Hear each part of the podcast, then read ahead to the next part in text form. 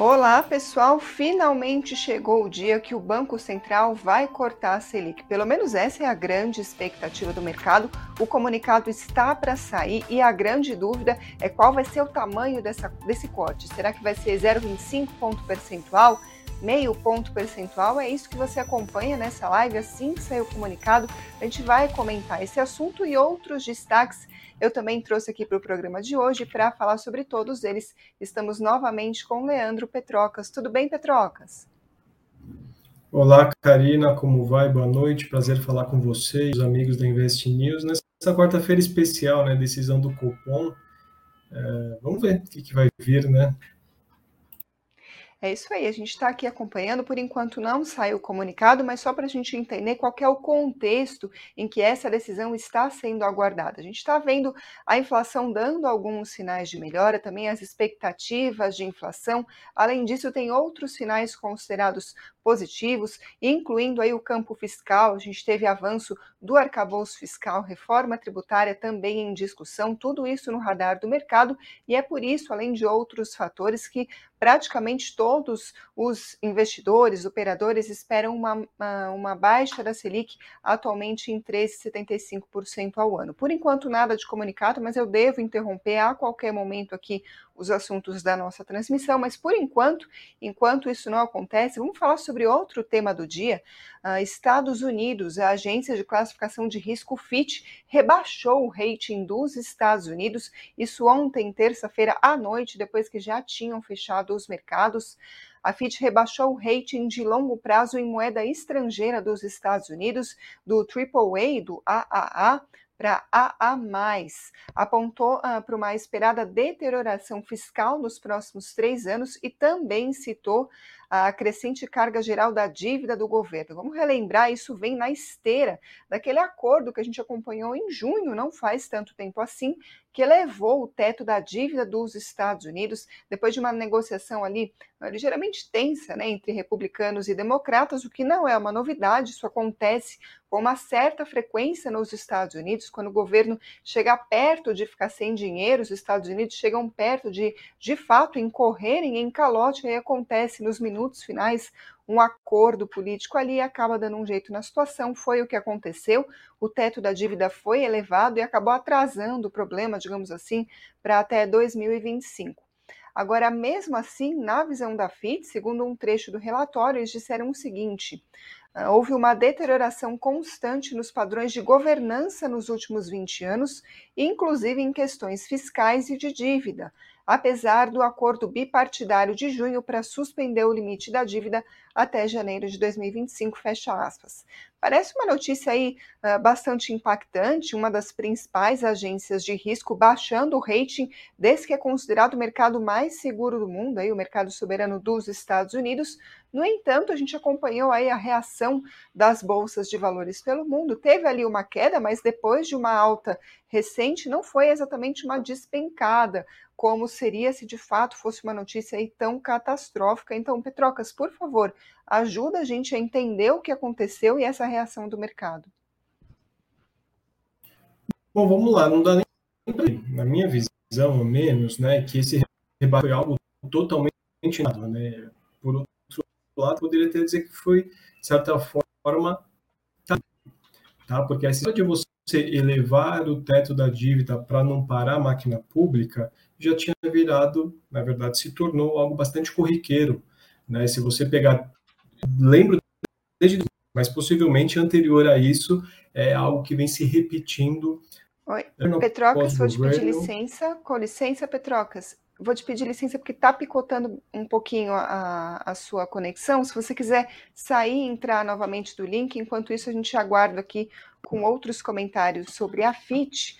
Uh, pessoal, como eu comentei, essa decisão veio ontem à noite, depois que os mercados já tinham fechado, mas além da reação dos mercados, a gente também teve a reação forte uh, do próprio governo, integrantes do governo dos Estados Unidos. Por exemplo, a gente teve a secretária do Tesouro dos Estados Unidos, a Janet Yellen, ela expressou uh, mais objeções aí ao rebaixamento da nota de crédito, chamou de totalmente injustificado porque, segundo ela, a FIT ignorou as melhorias nas métricas de governança durante o governo Biden e a força econômica do país. A gente acompanhou, claro, toda a repercussão do próprio governo dos Estados Unidos, isso não foi bem visto, e também houve uma comparação com o que a gente acompanhou em 2011, só para a gente relembrar. A gente estava no meio de mais uma dessas discussões a respeito de calote nos Estados Unidos, se o governo vai ou não fica sem dinheiro, todo aquele impasse entre democratas e republicanos. Como eu comentei, isso é bastante frequente, já aconteceu dezenas de vezes nos Estados Unidos, só que em 2011 uh, ah, foi um ano bastante fatídico no que diz respeito a isso, porque a discussão chegou numa situação tão limite, demorou tanto para aquilo ser de fato resolvido, que a S&P, que é outra das principais agências de classificação de risco, rebaixou o rating dos Estados Unidos. E naquela ocasião, aquilo sacudiu os mercados financeiros. A reação foi bastante intensa. Dessa vez, o que, que aconteceu? A gente viu de fato a FIT fazer a mesma coisa, rebaixar o rating dos Estados Unidos. No entanto, a reação dos mercados, como Petrocas estava comentando para a gente, não foi uh, da maneira como a gente acompanhou em 2011, não foi tão intensa. Então, para a gente que esperava ali uh, que de fato fosse ter uma reação parecida, não foi o que aconteceu. A gente publicou no Invest News mais cedo uma matéria assinada pela Olivia Bula, colaboradora do Invest News, justamente uma matéria uh, com especialistas explicando por que, que aconteceu. Uh, Para começar, o estrategista sênior dos Estados Unidos do Rabobank, o Philip Mary, ele falou em relatório que o momento que a Fitch fez isso parecia um pouco aleatório, utilizando as próprias palavras uh, do especialista. Porém, aco uh, os acordos aí de última hora, os recorrentes impasses em Washington acabam, claro, revelando os problemas em Washington, na visão do especialista. Por isso que, apesar de não ter tido uma reação tão expressiva, acaba acendendo, de uma certa forma, um sinal de alerta e também acaba impactando a confiança. Foi o que ressaltou o Dário Messi, da área de renda fixa do Julius Bayer. Ele disse o seguinte: Uh, a implicação imediata nos mercados é limitada. Os títulos do Tesouro nos Estados Unidos, os Treasuries, continuam sendo um dos ativos mais líquidos e seguros do mundo, fecha aspas. Acaba parecendo até um contrassenso quando a gente tem uma ação mostrando uma redução, supostamente, uh, na segurança, ainda assim os Treasuries continuam. Opa, Petrocas conseguiu retornar aí para a gente. Desculpa interromper a sua explicação, Petrocas, pode retomar, por gentileza? Não, imagina, perdão pelas falhas técnicas. É, eu dizia assim, essa, esse rebaixamento da nota de crédito dos Estados Unidos propriamente não deveria nem ser tão é, inesperado por conta do mercado, visto que essas negociações de aumento do teto da dívida, conforme já mencionou, é, já não um hábito corriqueiro. Então, aquela coisa, eu minha dívida é de tanto, não consigo pagar, aumenta a dívida, aumenta a dívida, naturalmente uh, começa a incomodar as agências de classificação de risco. Aqui vale a pena a gente destacar, hoje, né, a relação dívida-PIB dos Estados Unidos 32%, ou seja, praticamente impagável. Né? Se tudo que é produzido no país não tem condições de arcar com a dívida do governo, era só uma questão de tempo para alguém levantar a bandeirinha e falar: opa, esse país não é mais de outrora, por conta disso, vai tomar uma, uma, um rebaixamento de nota, aí vai tomar um puxãozinho de orelha para ver a, é, a gestão do país trilhos. Né? Isso, naturalmente, gerou o mercado, poderia ter sido pior, é bem verdade, mas fazia tempo que o S&P 500 não apresentava uma queda íntegra de 1,5%, que é o que a gente está verificando hoje, especialmente também com o sentimento de medo aqui pelo índice VIX, subindo mais de 10%. Então, o mercado americano estava numa, entre aspas, uma euforia, atingiu a máxima do essa semana. O índice VIX, que é o índice do medo, que mede a volatilidade implícita do mercado, mas isso é, irrisório, a nível ou seja, algo extremamente positivo, e aí se depara, o mercado se depara com uma notícia, a meu ver, não é de todo esperado e faz todo sentido, sim, esse rebaixamento uh, da nota de crédito, haja visto essa relação dívida-PIB que já hoje e finalmente chegou é, o puxão de orelha aí de uma agência reguladora. É, agora, se teve puxão de orelha para os Estados Unidos, não dá para a gente deixar de comparar, porque pouquíssimos dias atrás, aqui no Brasil, a gente estava comemorando aí, ou repercutindo, a, a, ação da FIT sobre o nosso rating, o rating uh, em moeda estrangeira brasileiro, que teve uma melhora, né? Foi inclusive celebrado aí pelo governo, enfim. Uh, na comparação, a gente vê essa ação acontecendo com o rating dos Estados Unidos, o que isso significa, essa sequência de fatos, né? A melhora do rating brasileiro e a piora do rating dos Estados Unidos. Apesar dos Estados Unidos continuarem sendo vistos como um mercado mais seguro aí na comparação com outros, inclusive emergentes como o Brasil, a gente pode ter algum reflexo no mercado brasileiro quando a gente tem duas ações na sequência como essa da mesma agência, inclusive? Olha, aqui a gente vai ter que avaliar como que o mercado vai se comportar. Primeiramente, caso haja um movimento daquilo de risk off, né? aquele movimento que você, todos os investidores, né, parte dos desliga o modo quero tomar risco para quero buscar investimentos mais conservadores. E isso eventualmente pode respingar tanto no crédito nos Estados Unidos, ou seja, os investidores ficam mais passivos em quais projetos, em quais empresas aportar recursos, ou seja, se a inovação na questão de crédito, se as taxas de juros mais elevadas por lá, é uma soma de vetores que pode com a economia real por lá. Complicando a economia real, naturalmente respinga no mercado de capitais, tem como é o maior mercado do mundo, vai respingar em, em países menores, especialmente o Brasil. Não que isso vai gerar um impacto direto nem necessariamente na mesma magnitude na ICAO, porque nós também temos as nossas idiosincrasias aqui do Brasil, mas efeito cascata numa, numa economia globalizada não é algo, digamos, difícil de se concretizar. Tá? Então, é, há sim uma piora no cenário é, macro para a economia real. Os ativos de risco também, vale a pena destacar. Podemos ver uma piora de humor rápida e acelerada nos próximos dias, dependendo de como os vão atuar, uh, não só com base na questão do rebaixamento do, da como nas questões geopolíticas que andaram é, no relativo piorando, especialmente com China e Rússia recentemente. Maravilha, pessoal. Por enquanto, nada de Copom. Vamos passar para as outras notícias que mexeram com o mercado financeiro no dia de hoje, começando pela venda de veículos. Os emplacamentos de veículos novos em julho subiram quase 24% na comparação com o mesmo mês de 2022. Ah, isso foi impulsionado, claro, pelo programa do governo que a gente acompanhou, que subsidiou as vendas de veículos no período.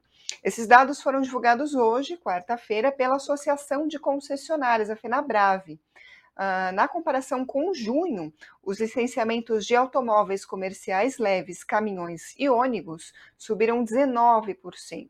Agora, de janeiro a julho, as vendas de veículos novos no país acumularam um crescimento de mais de 11%. O programa de governo que possibilitou aí os descontos nos carros já terminou. Ainda no nosso cenário interno, notícias sobre a Petrobras. O presidente Luiz Inácio Lula da Silva disse hoje que a nova versão do Programa de Aceleração do Crescimento, o novo PAC, que deve ser lançado na semana que vem, segundo ele, ah, vai ter novos investimentos da Petrobras. O Lula disse também que a empresa vai ficar responsável pela política de transição energética do país. Ele falou isso num café da manhã com correspondentes estrangeiros lá em Brasília o Lula confirmou que o novo PAC, classificado por ele como um grande programa de infraestrutura e desenvolvimento industrial, vai ser oficialmente anunciado no próximo dia 11, ou seja, sexta-feira da semana que vem. Nesse cenário, hoje a gente teve o dólar em alta de 0,31% a R$ 4,80. O Bitcoin, por volta das 18h15, caía 0,38% aos 29.106 dólares. E o Ibovespa hoje caiu 0,32% aos 120.859 pontos. Vamos passar agora para os destaques entre as ações que compõem o Ibovespa. Hoje quem liderou os ganhos do dia foi a Cogna, subiu 3,31%, JBS 2,52% e a Cirela hoje subiu 2,47%. Na outra ponta, entre as maiores perdas do dia, a Magazine Luiza caiu 2,92%, Localweb 5,13% e aí liderando as perdas do Ibovespa, já entrando inclusive no nosso próximo assunto da transmissão, a Cielo fechou em queda de mais de 9% hoje, o mercado repercutindo negativamente o balanço da empresa que foi divulgado ontem à noite depois que os negócios já tinham fechado. Os números mostraram o seguinte: em linhas gerais, a Cielo teve um lucro líquido de mais de 708 milhões de reais no segundo trimestre. Na comparação com o mesmo período de 2022, isso representa uma alta de mais de 11%. O que, que puxou esse resultado, segundo a própria empresa? Uh, foi elevação de receitas, queda nas despesas e um efeito contábil positivo por reversão de provisões, de acordo com o balanço financeiro. Ainda assim, a gente teve essa resposta bastante negativa na Bolsa de Valores hoje. Petrocas, gostaria de ouvir a sua análise sobre Cielo. Por que, que o mercado reagiu tão negativamente assim? Perfeito. Eu acho que teve um dado bastante é, importante no balanço, que seria o volume total de pagamentos, né? O quanto foi transacionado dentro do ambiente. Petrocas, hoje novamente, toda hora eu estou aqui te interrompendo, interrompi novamente uh, seguinte, saiu o comunicado do Copom. Uh, então vamos lá, o Copom informou o seguinte: uh, que decidiu reduzir a taxa Selic para 13,25% ao ano, de 13,75% para 13% e 25% ao ano. A gente tinha um mercado bastante dividido aí entre 0,25 ou 0,5, então gostaria de saber se veio ah, de acordo com a sua expectativa, Petrocas, o que, que você achou? Claro que a gente ainda vai ler o comunicado com mais atenção, mas inicialmente, comentando somente o número, o que, que você achou? Em linha, né? Entre 0,25% e 0,5% era esperado, me parece que o Banco Central finalmente entendeu que a inflação já estava convergindo para a meta, que houve avanços nas questões fiscais, né, já que a gente pode destacar tanto a reforma tributária quanto o avanço da negociação do novo arcabouço fiscal, então acho que o Banco Central está fazendo aquilo que era esperado, que era realmente iniciar um processo de corte, sendo meio um número bem dentro do esperado pelo mercado, né, mercado dividido entre 0,25 e meio, agora a gente tem que ver realmente uh, a ata e o comunicado, né, que vão sair de hoje para frente, para a gente acompanhar qual é o tom né, do, da conversa, qual que é a sinalização do Banco Central propriamente. Meio totalmente dentro do esperado, não vejo isso como sendo um trigger para a Bolsa do tipo game changer, sabe? É muito, a gente vem falando bastante disso que os juros de mercado já estava caindo desde o final do ano passado e isso já trouxe um bom fluxo para os ativos sensíveis à taxa de juros, especialmente small caps, varejo e construção civil. Não tem nada de novo no mercado, nada de novo no front, por assim dizer, né, parafraseando o nome de um filme, mas importante a gente acompanhar qual será a sinalização do, do, Banco Central para as próximas reuniões. Se ele vai ficar meio data dependent, naquele né, movimento de aguardar novos dados para avaliar, ou se ele virá com um comunicado um pouco mais dovish, um pouco mais dizendo que, olha, isso aqui é o primeiro, mas virão novos cortes. Tá? Então, é, é, é um pouquinho de cautela é importante ter nesse momento. Acho que meio satisfaz, digamos assim, as expectativas do mercado e a minha também. Perfeito. Vamos ter que começar então nesse trabalho de entender um pouco as sinalizações uh, do BC. Eu vou selecionar alguns trechos do comunicado que saiu agora. Para começar, já destaco que não foi uma decisão unânime, assim como não tinha unanimidade das expectativas do mercado, também não teve na diretoria. Entre os que votaram por uma redução maior de meio ponto percentual está inclusive o presidente do Banco Central, Roberto Campos Neto, ele votou por uma redução maior e outros diretores também acompanharam, mas não todos. Falando de sinalizações ou possíveis sinalizações, o Copom disse o seguinte: que reforça a necessidade de perseverar com uma política monetária contracionista até que se consolide não apenas o processo de desinflação, como também a ancoragem das expectativas em torno de suas metas. Aí algo que o BC já tinha colocado em outros comunicados, né, que está olhando não apenas os dados de inflação, mas também as expectativas do mercado, mas isso continua no radar. Então, para quem está esperando aí que a Selic caia de uma maneira rápida aí, que de repente a gente vai passar para uma taxa estimulativa, o Copom já mostra que não é o caso, né, Petrocas? Ah, eu acho que o Banco Central não, é, tem que sempre manter, a, entre aspas, o, o, alinhando as expectativas. Né? Acho que ele não poderia vir com um corte de meio e ainda sinalizar um afrouxamento muito relevante no que tange a questão da política monetária. Me parece que veio com um, um número ok, um comunicado relativamente não duro exatamente, né, mas sinalizando que vai monitorar o o que vai acontecer de hoje para frente, tá? Agora, importante destacar da sua primeira fala a questão justamente da decisão não ter sido unânime, 5 a 4. Né? Então, me parece que internamente, para as próximas reuniões, o Banco Central vai ter que lidar um pouco com visões antagonistas, né, do sentido de vamos acelerar o corte, os cortes, né, o processo de redução da taxa de juros, ou vamos ser um pouco mais conservadores. Essa é a minha visão de que não terá é, vida fácil, por assim dizer, quem acha que agora abriu a torneirinha e está liberado. Né? Essa é uma primeira leitura que dá para a gente fazer nesse sentido. É, tem um trecho aqui do, do comunicado, na verdade, os parágrafos finais, as linhas finais, trata justamente sobre uh, essa dúvida né, entre uh, meio ponto percentual ou 0,25, inclusive o próprio Copom colocou isso no comunicado, dizendo o seguinte, reconhecendo que também foi vislumbrado uma outra alternativa. Vou ler esse trecho, olha só. Abre aspas, o Copom avaliou a alternativa de reduzir a taxa básica de juros para 13,5%, mas considerou ser apropriado adotar ritmo de queda de meio ponto percentual nesta reunião em função da melhora do quadro inflacionário, reforçando, no entanto, o firme objetivo de manter uma política monetária contracionista para a reancoragem das expectativas e a convergência da inflação para a meta no horizonte relevante a conjuntura atual, caracteriza caracterizada por um estágio do processo desinflacionário que tende a ser mais lento e por expectativas de inflação com reancoragem parcial, demanda serenidade e moderação na condução da política monetária.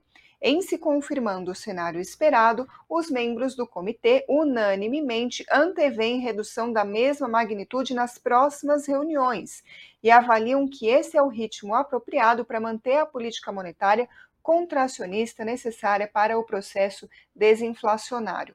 O comitê ressalta ainda que a magnitude total do ciclo de flexibilização ao longo do tempo dependerá da evolução da dinâmica inflacionária, em especial dos componentes mais sensíveis à política monetária e à atividade econômica, das expectativas de inflação, em particular as de maior prazo, de suas projeções para a inflação, do hiato do produto e do balanço de riscos, fecha aspas. Uh, podemos ver alguma sinalização aqui sobre os próximos passos, né, Petrocas?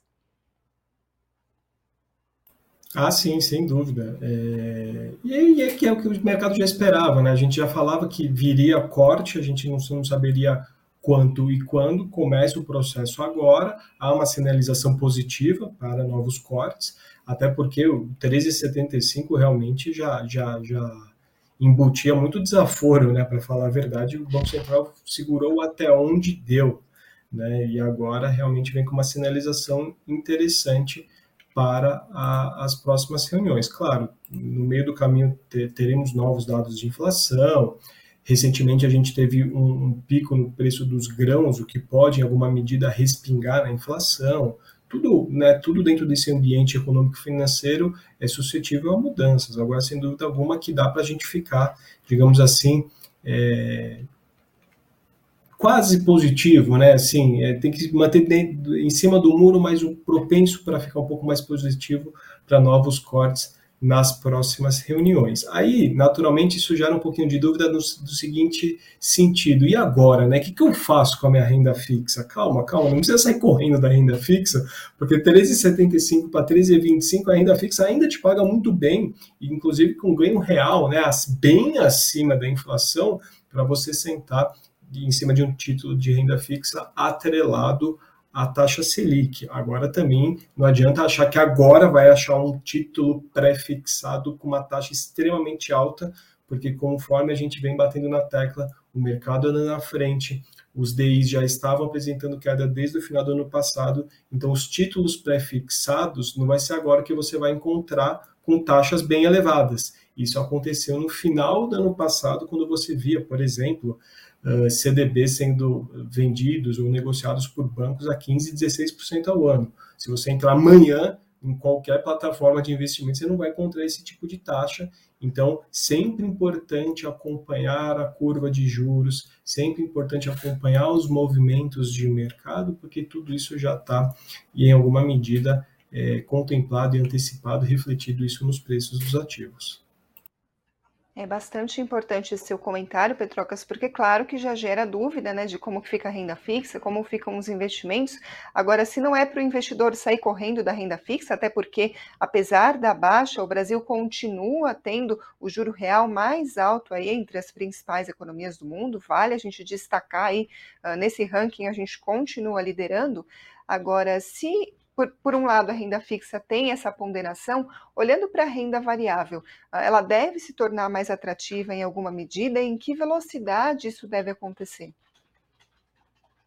Não, sem dúvida que deve, na verdade já está. Né? A gente não pode esquecer que a mínima do Ibovespa no ano foi 97 mil pontos e recentemente a gente bateu a máxima do ano passando dos 120 mil pontos, ou seja, o mercado já foi às compras, né? então a gente teve uma melhora global nos três grandes mercados, né? Bolsa subiu, dólar caiu e as, e as taxas de juros caíram também. Agora, bolsa é, não é só é, comportamento da taxa de juros. Bolsa é uma questão de cenário, é uma questão de credibilidade do país, é uma questão de fluxo também. Né? Então, muitas das vezes não adianta você ter única e exclusivamente um único vetor que seria, sem dúvida alguma, positivo para as ações, que seria cair a taxa de juros, ou seja, o valuation das empresas tende a ser elevado por conta de uma menor taxa de desconto, né? Isso tem um movimento diretamente inverso, né? A taxa de juros cai, as empresas tendem a valer mais. A curva de juros de, dos, dos, dos DIs, né? Dos juros de mercado já vem apresentando é, um processo de queda, conforme a gente falou, então isso também já, já traz um fluxo, uma migração de saída de fluxo de renda fixa para renda variável. Agora, também é importante a gente monitorar outros fatores, porque isso já é sabido, já está no preço, o mercado já estava meio que esperando. Né? Agora, me preocupa muito as questões externas, tá? porque realmente essa questão dos Estados Unidos pode respingar no Brasil por contaminação, sem dúvida alguma. Então, de repente, o Brasil ah, é o melhor dos países emergentes, a taxa Selic vai cair, agora vai dar tudo certo. Precisamos ter um pouquinho de cuidado e parcimônia, porque se não tiver capital sendo injetado na bolsa, que é o que efetivamente faz o preço dos ativos subir, a gente vai ficar num cenário positivo, mas sem, digamos assim, sem reflexo, sem uma bolsa pujante, que é o que todo mundo espera que possa vir a se concretizar. Perfeito, a gente vai continuar, claro, acompanhando o movimento no mercado depois desse início do ciclo do corte. Vale lembrar, né? É um movimento que está apenas começando agora, então devemos continuar acompanhando aí uh, ao longo dos próximos meses. Agora, vou retomar um assunto que eu cortei ali no, no momento em que saiu o comunicado, começando do começo, então, Cielo, a gente começou a falar e aí houve essa interrupção, é o seguinte, a Cielo foi uma das principais quedas na Bolsa de Valores hoje, a ação caiu mais de 9%, com o mercado repercutindo o balanço que a empresa divulgou na noite de terça-feira, depois que o mercado já tinha fechado. O número, de maneira geral, foi o seguinte, a Cielo teve um lucro líquido de mais de 708 milhões de reais, No segundo trimestre, esse número representa um aumento de mais de 11% na comparação com o mesmo período do ano anterior. O que puxou essa alteração, segundo a própria empresa, foi o seguinte: elevação das receitas, queda nas despesas e um efeito contábil positivo por reversão de provisões. A ação, como eu disse, caiu 9,15%. Agora sim, Petrocas, não vou mais te interromper, me desculpe pelas últimas vezes, mas por que, que o mercado teve essa reação tão negativa na sua avaliação? Não, perfeito. Me parece que a concorrência bateu a porta da Cielo, é uma empresa que nadou de braçada em 2016, 2017, 2018, mas começaram a aparecer os famosos concorrentes das maquininhas, né?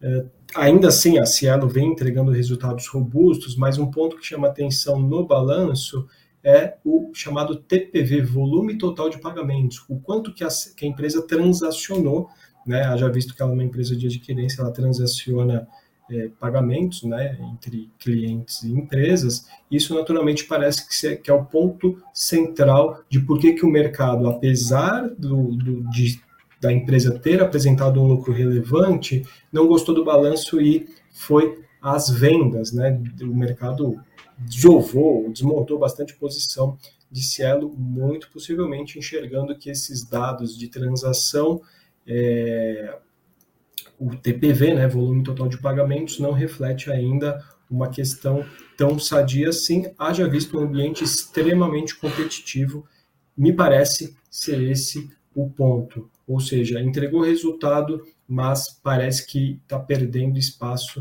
uh, para concorrência, então o mercado olhou com, com, de certa forma, com olhos não tão favoráveis para o balanço apresentado da Ciara. Perfeito, vamos seguir acompanhando. Então, pessoal, por hoje a transmissão se encerra por aqui. Muito obrigada a todos que acompanharam. Petrocas, mais uma vez aí, muito obrigada pela participação, pelas análises, especialmente aí num dia especial como o de hoje para o mercado, né? Obrigado, Karina. Foi um prazer falar contigo. Obrigado a todo o time da Invest News e todos que, que nos acompanharam. E vamos aproveitar essa onda de bom humor aí de, de taxa Selic um pouco mais baixa, ao menos para quem investe em renda variável, sem dúvida alguma. Muito obrigado boa noite. Até mais. Obrigada. Tchau, tchau.